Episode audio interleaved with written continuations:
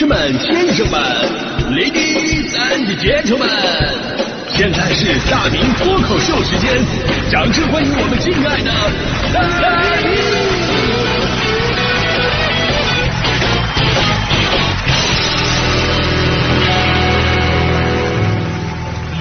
好，欢迎各位来到今天的大明脱口秀，我是大明啊。最近这个淄博烧烤真的是太火了，火到什么程度了呢？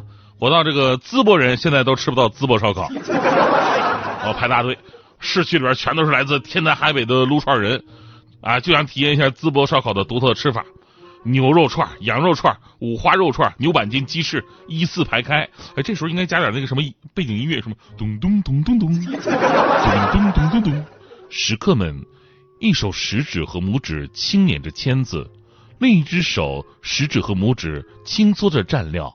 肉串上方落英缤纷，下方的油花儿拍在炭火上，发出诱人的声音。随后掌心摊上面饼，将烤熟的肉串一把撸下，再配上清白脆嫩的山东大葱，这是对辛苦了一天人们最好的馈赠。这这时候应该干饭了吧？啊不，这时候重点是拍个照发个朋友圈啊，证明自己来过。于是呢，有淄博的朋友感叹呢，说上一次淄博这么火的时候还是在齐国。呃，看到淄博人此时此刻的骄傲放纵，我作为一个东北人，我真的我无比矛盾呢。为什么矛盾呢？一方面我特别想放个假，我跑到淄博去，我跟着他们撸一把，感受一下；另一方面，东北人独有的傲娇在我身上蔓延开来。淄博烧烤这么火。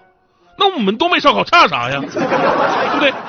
作为一个一日三餐都可以把烧烤当成正餐的地域，烧烤对于东北人的意义，那简直就等于九年义务教育一样重要，都是我们做人最基本的社会活动。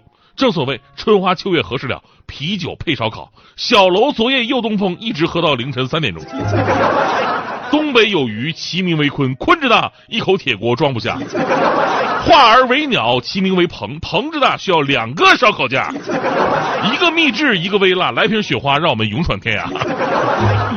哎，这个东北烧烤到底什么时候火起来的？我已经无从考证了。我只知道，在我的印象当中，就打我小的时候记事儿的时候开始，我闻到羊油滴在火炭上那个香味儿啊，我基本上我就挪不动步了。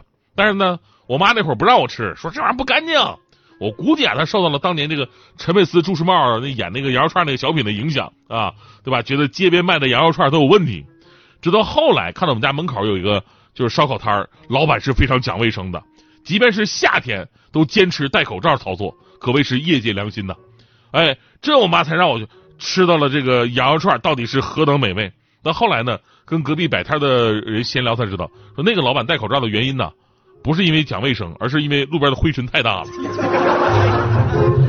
烧烤呢，就这么在我的心里边埋下了欲望的种子。即便我知道这个东西不可能百分之百的卫生，即便我知道烧烤本身的这种烹饪方式就各种的暴土扬尘，即便我知道我手里拿这个签子很可能是老板刚回收回来的，是吧？即便我后来还知道了烧烤吃多了会导致很多的疾病，但烧烤就是我们东北人最简单的快乐。就像那句话所说的，在东北没有什么是一顿烧烤解决不了的。那如果有，就整两顿，对吧？人生的道路千千万，没有几条路是好走的。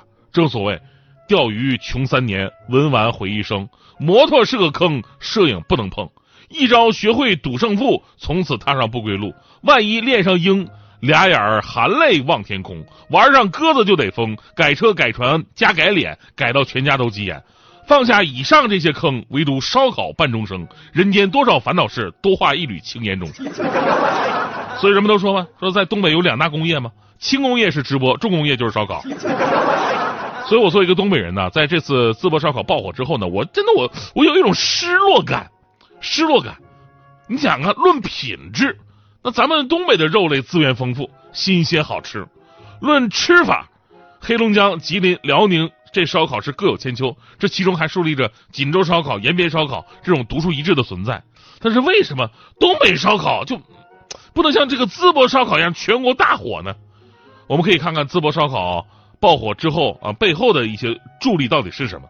似乎不难发现啊，这个淄博烧烤的爆火不是一夜之间，它不同于其他地方，淄博是为数不多保留独立小炉纯炭有烟烧烤的城市之一。而就在一第一波网友开始关注淄博烧烤的时候，那淄博市政府和淄博文旅局迅速的做出反应，以烧烤为卖点，迅速的整合资源。除了对途经烧烤店的常规线路进行重新摸排，让主城区四十多条常规公交线路覆盖约八成烧烤店，而且还专门新增了二十多条定制烧烤的公交专线，这让淄博烧烤公交线路以及淄博将要举办烧烤节这样的话题在互联网上又火了一把。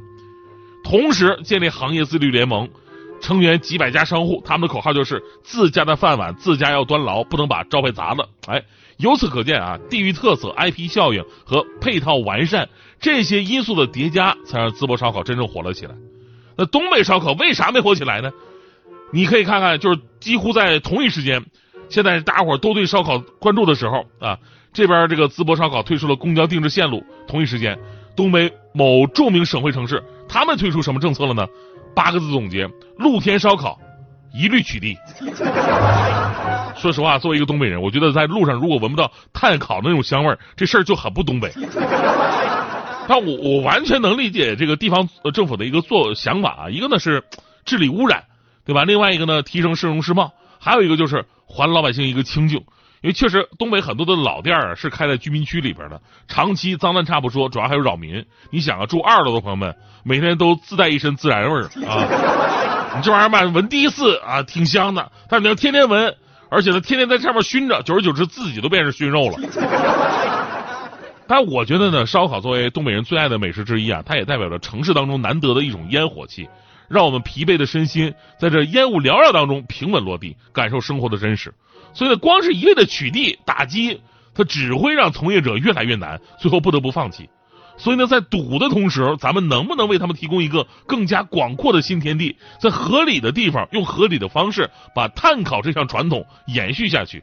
为了这个城市那些热爱烧烤的人，也为了一座城市安居乐业的那种烟火气。呃，说到这儿，我多说两句啊，东北真的是让我 又爱又无奈。我相信很多离开东北的东北人都有如此复杂的情感。正所谓，有工作的地方没有家，有家的地方没有工作。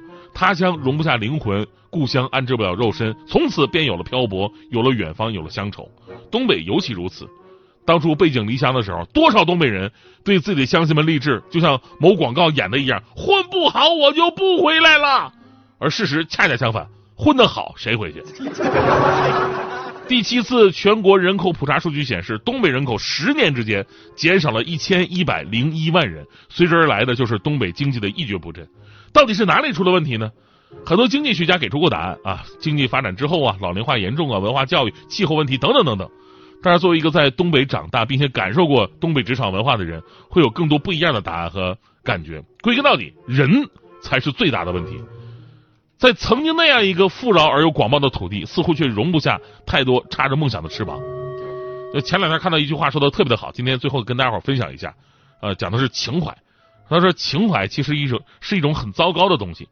比方说我们喜欢一样乐器，没有坚持到专业的地步，又舍不得放弃，于是它就变成了一种情怀。我们留恋家乡，又抛弃了它，变成了一种情怀。我们喜欢一个人，但是不能彻底的拥抱，于是也变成了一种情怀。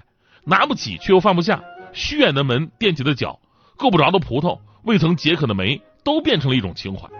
所以，作为一个东北人，我不想对我的家乡只有情怀，我更希望呼唤他，帮助他支棱起来。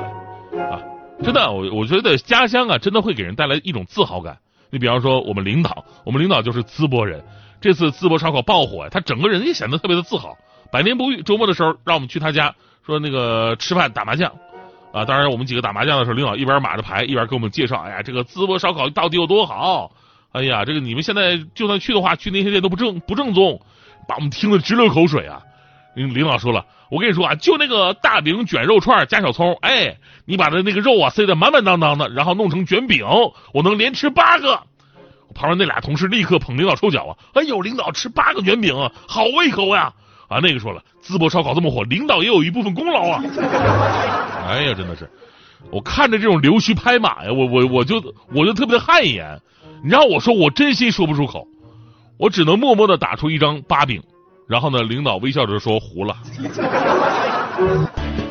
单调八饼。领导开心，我也开心啊！作为一个东北人，呵，还有谁能比我更懂事儿呢？